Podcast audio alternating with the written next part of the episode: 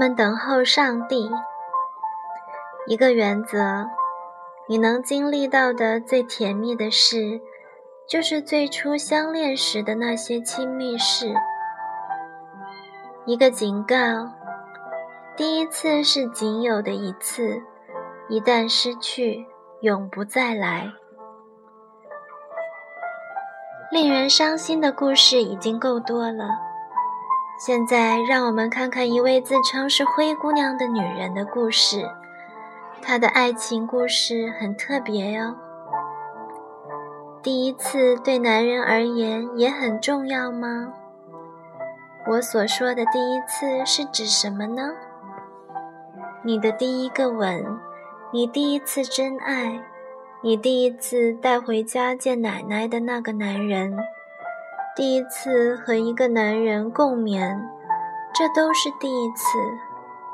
每个第一次总会给你一种如梦初醒的清新。真心爱你的男人。将会非常珍视你所给他的，尤其是你的这些第一次。你会把你的这些第一次留给他吗？上帝告诉他的百姓，要把初熟之果献给他。出埃及记二十三章十六到十九节。为什么？因为初熟之果非常非常特别。当你为未来的丈夫保守自己时，他将会明白你把最好的留下来，是为了要送给他。第十二章，灰姑娘。我将会和谁约会、结婚？我的标准是不是太高了？真的尽在上帝的掌握之中吗？我会结婚吗？我和我的丈夫都希望我们能一起坐下来，一边喝着咖啡，一边看着你的眼睛，满怀激情地来回答你这些问题，做一位适合别人的人。我有一位从小一起长大的朋友，她金发碧眼，长得很漂亮。我每次见到她时，都会有不同的男人在她身边。一方面，我希望自己的身边也有一个男人；另一方面，我在想那些单身男人看到她和这么多男人厮混在一起时会怎么想。当我还小的时候，妈妈让我读《美好的少女时代》这本书，其中有一句话我一直记得：要节制、谨慎。尽管你看起来不如那些早熟、轻浮、跟男孩子胡闹的女孩受欢迎，但是你会得到最优秀的男孩的尊重，而他不会。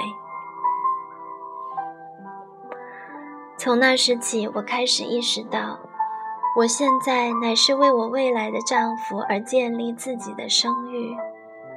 总有一天，我丈夫会因着我婚前的所为而或受尊重，或受羞辱。他一生使丈夫有益无损。箴言三十一章十二节。你也意识到这一点了吗？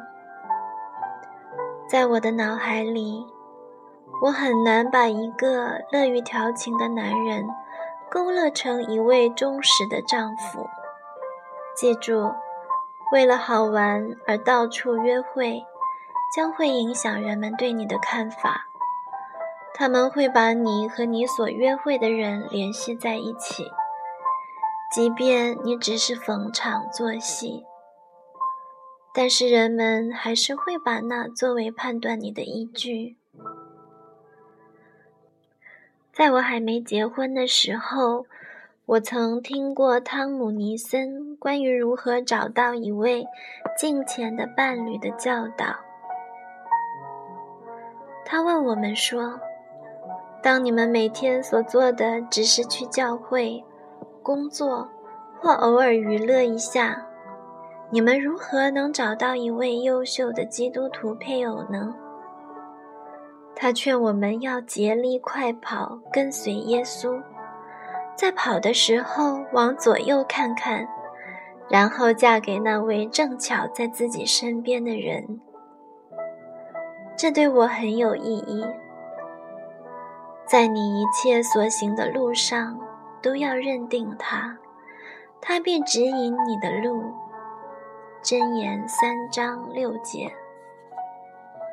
大多数女人都捧着一大堆证书，想嫁给那种供不应求、信仰敬虔的男人，但很少有哪个女人真正把良木先从自己的眼中拔出来的。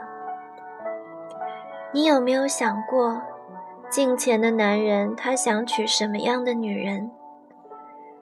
我在遇到大卫之前。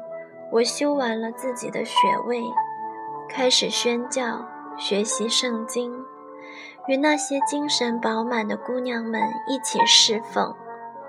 记住，你永远都不会后悔把时间花在与上帝建立关系或者服侍上帝的事上。你这是在建立你的信心和人格，然后你会把这些带入你的婚姻。你的丈夫和孩子将会因此而受益。你的丈夫会因你没有把负面的东西带入婚姻而心存感恩。大卫十三岁时，与一群孤儿一起去了新几内亚岛的巴布亚岛，那是一次为期两个月的宣教之旅。他觉得上帝要让他在这里建起商行来供给和服侍世界各地的孤儿。他获得了经济学位，开始建立自己的商行，并且也和年轻人一起在教会里做义工。直到他决定约会的那刻起，大卫从来没有左顾右盼过。如果他不是结婚的对象，那么为什么要和他约会？尽管从高中开始，他身边的许多朋友就开始约会，但他从来没有约会过。他正在用自己的行为荣耀着他将来的妻子。经过二十七年的等待，大卫成了我。带到教会去的第一个男人，他也成了第一个跟我参加婚礼的男人。他也是我第一次带回家过感恩节的男人。每个第一次，仿佛都是我为他存留的礼物，知道吗？一旦你意识到某个男人将会成为你的丈夫。你就会希望你在过去的时间里，从来就没有注意过任何一个男人。当大卫的朋友遇到我时，他们都会提到同一件事：莉亚，你的男人是全世界最棒的男人。大卫等了你很久，我们试着拖他，但他从来不给其他女孩任何机会。你一定是一个很特别的女孩。这些年，大卫给我积蓄的是何等的荣耀啊！我感觉自己就像一个名人一样，闪烁着耀眼的光辉。你们亲近上帝，上帝就必亲近你们。雅各书四章八节。你单身的日子。是你增进与上帝之间关系的特别阶段。你可以预备自己，带着坚定的信仰走向婚姻，这样你就不必在信仰方面彻底依赖你的配偶。我与上帝间最亲近的一些时光，就是在我单身的那些日子里。结婚后。你就不会再那么完全彻底的依靠上帝。我们都有一些朋友，他们不能单身，他们身边必须有人才行。但是我要鼓励你，好好享受只有你和上帝在一起的时光。从古以来，人未曾听见，未曾耳闻，未曾眼见，在你以外有什么上帝为等候他的人行事。以赛亚书六十四章四节。当时机到了，你就会明白上帝的心意，并能辨明眼前这个人是否是上帝为你预备的。等候最适合你的那个人，但那等候耶和华的必从心得力。他们必如鹰展翅上腾，他们奔跑却不困倦。行走却不疲乏。以赛亚书四十章三十一节。我叫利亚，在德克萨斯州长大。我们家五个兄弟姐妹都是在家接受教育的，而我是老大。我喜欢打高尔夫，也喜欢打网球和下棋。我毕业于福特沃斯烹饪学校，并获得了托马斯·爱迪生州立大学商业管理学的学士学位。曾任国家政治杂志记者，后来又和一些准妈妈们在一家收养机构服侍。我告诉我父母。我希望自己未来的丈夫能具备三个条件：信靠上帝，品质好，令人敬仰。因为如果他是一位寻求上帝的人，那么当我们观点不同的时候，我知道他会向上帝祷告，因此我可以信任他。如果他的品质好，那我就不用担心他晚上去了哪里，或者他正在电脑上干什么。而如果我尊重他，那么荣耀他、顺服他就不难做到。大卫出生在圣地亚哥，十三岁时搬到德克萨斯。他家中一共有四个孩子，他排行老二。他喜欢打篮球，在奥兰罗伯特大学毕业，并获得经济学学位。大卫正在寻找一位敬虔、信仰根基稳固、对上帝有热心的女孩。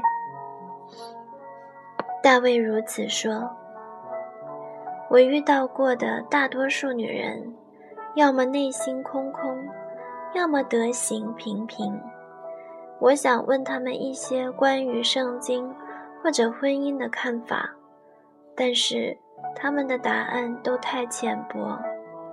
尽管其中不乏爱上帝之人，但是他们对圣经不够了解，也没有什么值得称道的德行。看起来他们与上帝之间的关系并不牢固。我所要寻找的姑娘，在信仰上一定要根基稳固，这样，即使她看不到上帝作为的时候，她仍会寻求他。然后，她一定要有经得住试炼的品行。我也要观察她是否尊重她的父亲。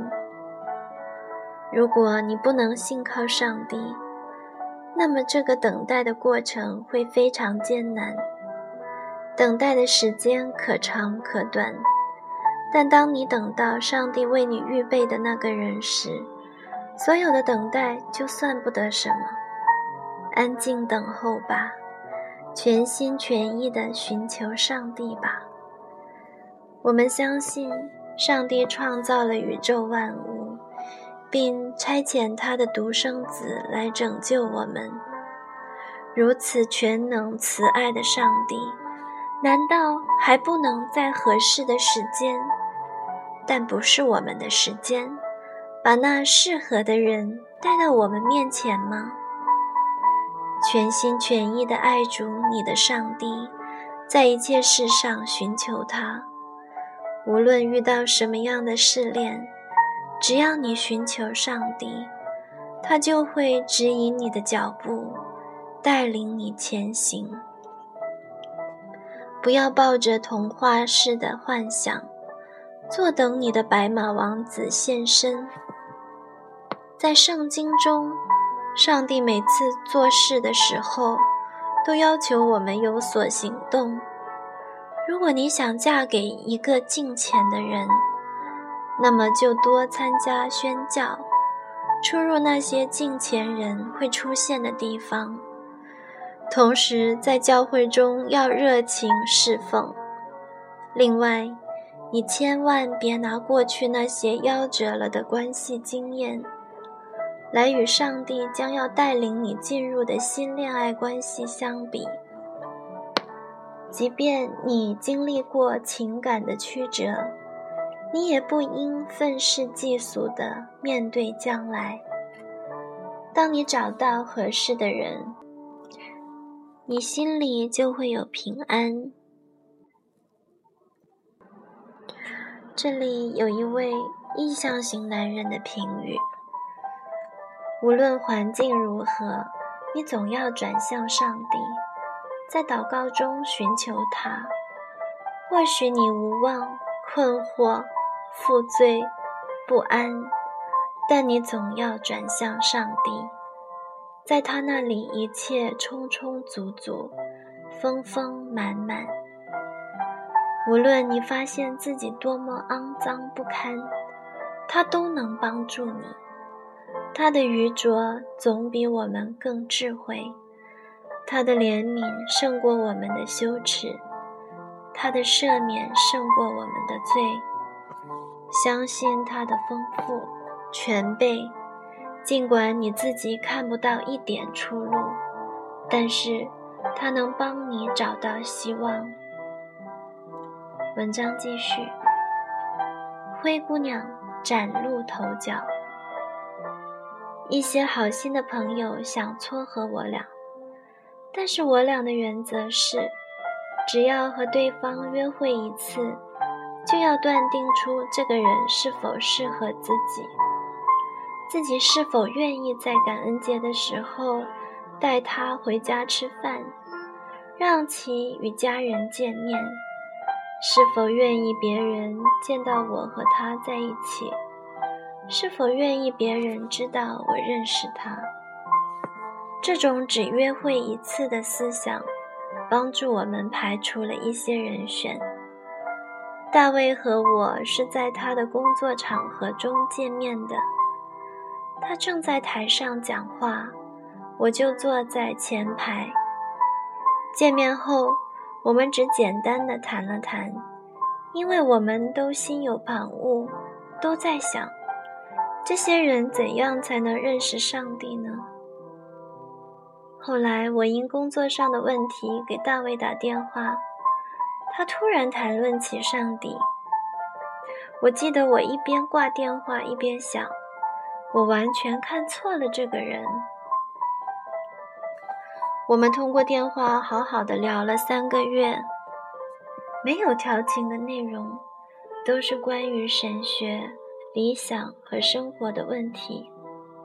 我有点沮丧，向我的父母抱怨，他从来没有说过他喜欢我，他把我当成是什么样的女人了呢？如果我们不可能有什么结果的话，我不想和他保持联系了。我那爱祷告的妈妈预言道：“宝贝，他正在研究你呢，这样他才能做出明智的决定。”大卫说：“尽管莉亚又漂亮又有魅力，但最吸引我的是，我发现我们都对上帝有热心。”我们都和上帝有一个稳固的关系。从小到大，我在假期圣经学校里唱过的许多诗歌和听过的圣经故事，他都知道。他的生命建立在上帝的话语上。最重要的是，多年来他一直紧跟主的脚步。他身上已经造就出美好的德行和信心。他与上帝之间真的建立起了稳固的关系。重大决定，当向主寻求。在这期间，另外一个男人来到我父亲身边，表示要向我求爱。他唐突而轻浮，父亲显得犹豫不决。最后，父亲让我自己来决定。感恩的是，多年来我一直都在寻求上帝，一直在学习圣经和操练祷告。我认得上帝的声音。当父亲让我自己做决定时，我立刻感到林里有巨大的拦阻。这个人不是我的丈夫。我对他说了不。第二个礼拜，大卫就邀我出去赴我们的第一次约会。我们一起吃了饭，看了部喜剧，但大卫还是很稳重。第二天早晨，我想弄清楚自己做的到底对不对，然后。我在我的祷告日记里用了大写字母写下这样的话：“莉亚，对你而言最重要的是，你未来的丈夫能寻求上帝的旨意，这也是你钦佩大卫的原因。我处理这种关系的原则是：几次约会之后，如果合适，就让这个人见我的父亲。”我和大卫又约会了两次，然后他主动起来，他给我父亲打电话，约在星巴克见面。父亲带着多年来他所准备的一箩筐问题前去赴约，他甚至还给一些认识大卫的人打了电话。结果是，他回来这样对我说：“莉亚。”有像大卫这样的人追求你，你应该感到荣耀。有了父亲的祝福，大卫开始变得浪漫起来，就像每个女孩所期望的那样。当我们约会时，我试着想象，如果我们结婚十年了，如果我想离开，什么会让我留下来呢？是上帝让我们二人结为夫妻。这个想法不停地出现在我的脑海。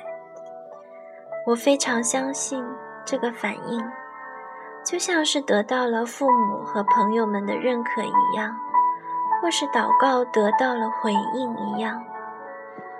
我很难从父母那里听到他们对大卫的打分，但我坚信。如果这是出于上帝的旨意，自然会成就的。我和大卫都强调，上帝的旨意比一切都重要。上帝或让我们分，或让我们合，都是出于他的祝福。一切都非常平安。我们绝对明白了上帝的旨意。我永远不会忘记大卫第一次对我说“我爱你”的那一天。我们一起带着他的狗去散步，在一个美丽的小山丘上。他说：“我爱你，莉亚。”但他随后说的一句话让我吃惊不小。我仅对另外两个女人说过这句话。我立刻开始猜测。会是谁呢，朋友？你诚心要毁了这一伟大时刻吗？紧接着，大卫给出了答案：我妈妈和我姐姐。你能想象这对我来说意味着什么吗？我回到家里，请求我哥哥，让他也为他将来的妻子做到这一点。恋爱一年之后，大卫在一次工作会议上，在一千一百人面前向我求婚。但其实，在这之前，我们从来没有逛过戒指店，而且父亲也提醒过我：“你不要催他，让大卫自己决定。”所以，我根本不知道大卫会突然向我求婚。那天，大卫把我推到前台的中央位置，然后他单膝跪下，人群开始骚动。大家都站了起来。大卫仰头看着我，莉亚·格雷斯丁格，你是有敬虔品行的女子，我全心全意的爱你。如果你能做我的妻子，我将以你为荣。你愿意嫁给我吗？我一句话也说不出来，一边抽泣一边点头。这等待绝对值得。接下来的七个月里，我们订了婚，又认真地进行了婚前辅导，然后我们结婚了。婚姻是上帝给我的最好礼物。没有人告诉我，婚姻是如此令人敬畏。每天早晨与爱人相继醒来。看着他在我烧饭的时候给我帮忙，我这才意识到我的余生将与我最好的朋友一起度过。这就是我等候的结果。这是灰姑娘的故事，也是上帝所赐的姻缘。姑娘们，不要放弃，要等候那最好的。婚后感言。当我们圣诞节晚上翻阅家庭相册时，我没有看到大卫与别的女人的合影。你知道那感觉有多好吗？你知道大卫从来不必听我提前男友的事，那感觉有多棒吗？我多次在梦中向上帝感恩，因为他帮助我。等到了一位像大卫这么棒的丈夫。当你还单身的时候，有时你可能很难想象自己的婚姻。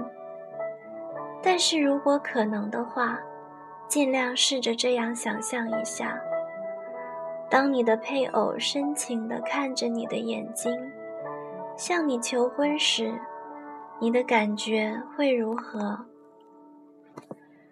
这种感受会让你明白，根本不值得和不会成为你丈夫的人到处乱混。试着想想，在新婚之夜，当你毫无遗憾地献出最好的礼物时，你会是何等幸福？记住，你要么正在建造你的信心。要么正在否认信心对婚姻的影响。将来你会对你的孩子说什么呢？你现在所做的将会影响你的未来。婚前婚后学做好助手。我母亲一直都在按照圣经的教导做父亲的帮助者。然而结婚前。我从没有为此感谢过他。婚后不久，我遇到过十来个像我一样的年轻妻子，我们讨论关于尊重丈夫的问题。他们所提的问题是：这是你从小就受到的教育吗？每位单身女性都表示这是她们第一次听到这个概念。大多数人说，他们所受到的教育恰好相反。我被告知我是一位公主，我需要独立，我不需要男人。他们同意这些真理，因此他们不得不花大力气从那些错误的训练和原则中走出来。这时我才意识到，母亲遵行圣经的教导，给我带来了多大的影响。在我和大卫的婚姻里，无论发生什么分歧，我都会无条件的顺服、尊重和荣耀自己的丈夫。对我来说，从来都不是问题。当然，在我们结婚的第一年里，我也是在试炼和错误当中不断学习如何敬重自己的丈夫。但我从来不会因我是否该尊重他、荣耀他、顺服他这样的问题而纠结挣扎。我从母亲身上以及父母这么多年来对我的教导与训练当中。知道了该如何与丈夫一起生活。现在，我们盼着生一个孩子，能够活出这些真理和原则，我很兴奋，因为这不仅会影响到后辈的婚姻，而且也会因着榜样的力量而影响到许多家庭。婚姻是效果倍增的宣教。榜样的作用将通过下一代而显出成倍的收获。当我开始和大卫约会的时候，我请母亲把他珍藏的最好的三本书送给了我，都是关于如何做一位好妻子的。其中一本是黛比·普尔的《妻子荣耀的帮助者》。我已经完整的读了三遍，但在我们恋爱到订婚期间，我又读了一遍。然后，在我们结婚后的前几个月里，我每天读一章。书中的观念奇妙地改变了我的生活。现在，我和一位朋友正计划着建立一个小组。帮助年轻的妻子们来学习这本书，找一位婚姻辅导师。大卫和我决定婚后绝不因婚姻问题向我们的父母或者朋友征询意见，因为我们都想在公众中尊重和荣耀对方。然而。我们确实相信辅导的作用。结婚后，我开始每月和一位年长又敬虔的姊妹见面一次，从她那里得到一些婚姻方面的辅导，劝老年人要有节制、端庄、自守，在信心、爱心、忍耐上。都要纯全无疵，又劝老年妇人举止行动要恭敬，不说谗言，不给酒做奴仆，用善道教训人，好指教少年妇人爱丈夫、爱儿女，谨守贞洁，料理家务，待人有恩，顺服自己的丈夫。免得上帝的道理被毁谤。提多书二章二到五节。我以前从来没有见过这位姊妹，是我一位值得信任的朋友向我推荐了她。每个月我都有备而去，或是详细列出我和大卫之间存在分歧的地方。或是列出一些普遍性的婚姻问题。通常我都是在每个月的第一个星期四开车到他家里，我们一起祷告，然后我会就我列出的问题向他请教，每次大约两到三个小时，然后一起祷告结束。他是唯一一位知道我们婚姻冲突的人。我实在无法表达，有这样一位敬虔的长辈给我辅导，究竟给我带来了多大的帮助？做得好，这很不容易，但是你做的对，或者这很正常，欢迎你也加入大军，或者我知道你的感受，然而，等等等等。我为这以圣经为根据的辅导向上帝感恩不已，这实在太宝贵了。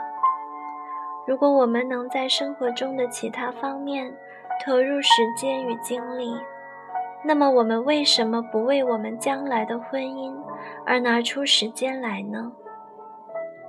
这一章的故事是由大卫和利亚写的。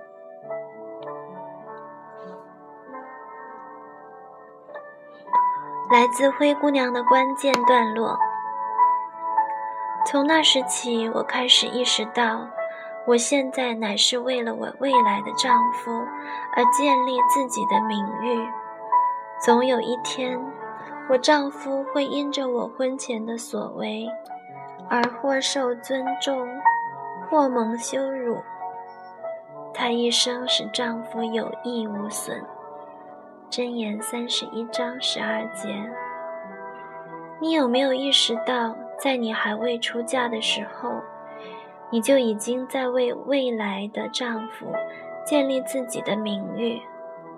你学到了什么？有哪些行为现在就需要改变？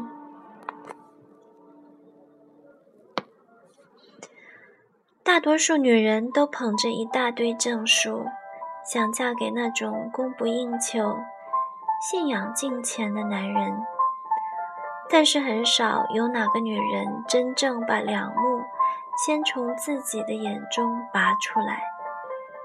你有没有想过，金钱的男人他会娶什么样的女人呢？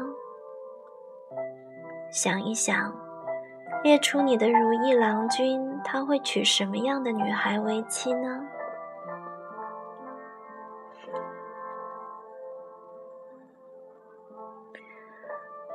你这是在建立你的信心和人格，然后你会把这些带入你的婚姻，而你的丈夫和孩子将会因此而受益。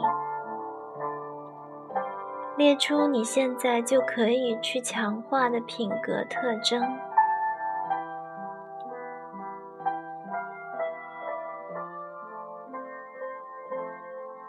每个第一次。仿佛都是我为他保留下来的礼物，知道吗？一旦你意识到某个男人将会成为你的丈夫，你就会希望你在过去的时间里从来就没有注意过任何一个男人。列出你将会献给你的白马王子的第一次。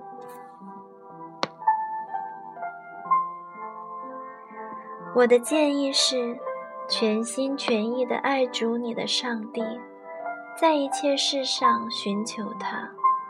无论遇到什么试炼，只要你寻求上帝，他就会指引你的脚步，带领你前行。不要抱着童话式的幻想，坐等你的白马王子现身。在圣经中。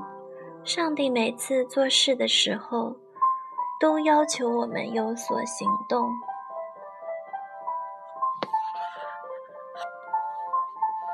我们在前面几章里已经讨论过，要加入服饰当中。读完这个故事之后，你有没有进一步清楚的意识到，你能加入哪些实际行动当中？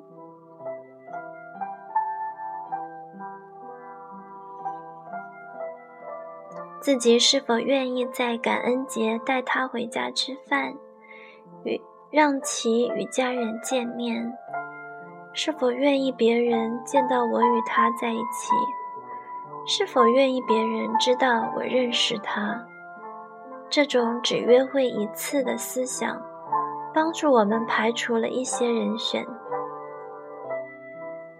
你在男人身上所见到的哪些不良习惯，是你不愿意说给自己的奶奶听的？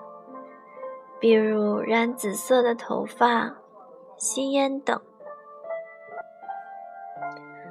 大卫和我决定婚后绝不因婚姻问题向我们的父母或者朋友征询意见。因为我们都想在公众中尊重和荣耀对方，然而我们确实相信辅导的作用。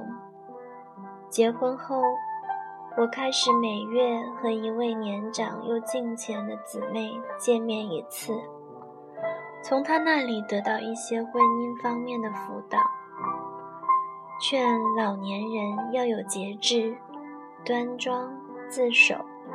在信心、爱心、忍耐上都要纯全无疵，又劝老年妇人举止行动要恭敬，不说谗言，不给酒做奴仆，用善道教训人，好指教少年妇人爱丈夫、爱儿女，谨守贞洁，料理家务。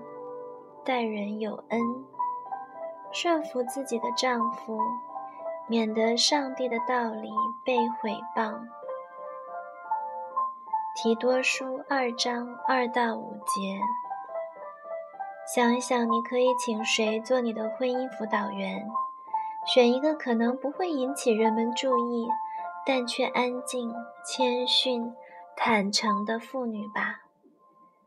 记住。当你寻求帮助的时候，你实际上可能也正在帮助你的这位婚姻辅导员，使他在他的婚姻中也定睛在上帝的旨意上。现在就开始为他祈求祝福与智慧吧。他需要充分的知道，怎样才是上帝眼中的好辅导员。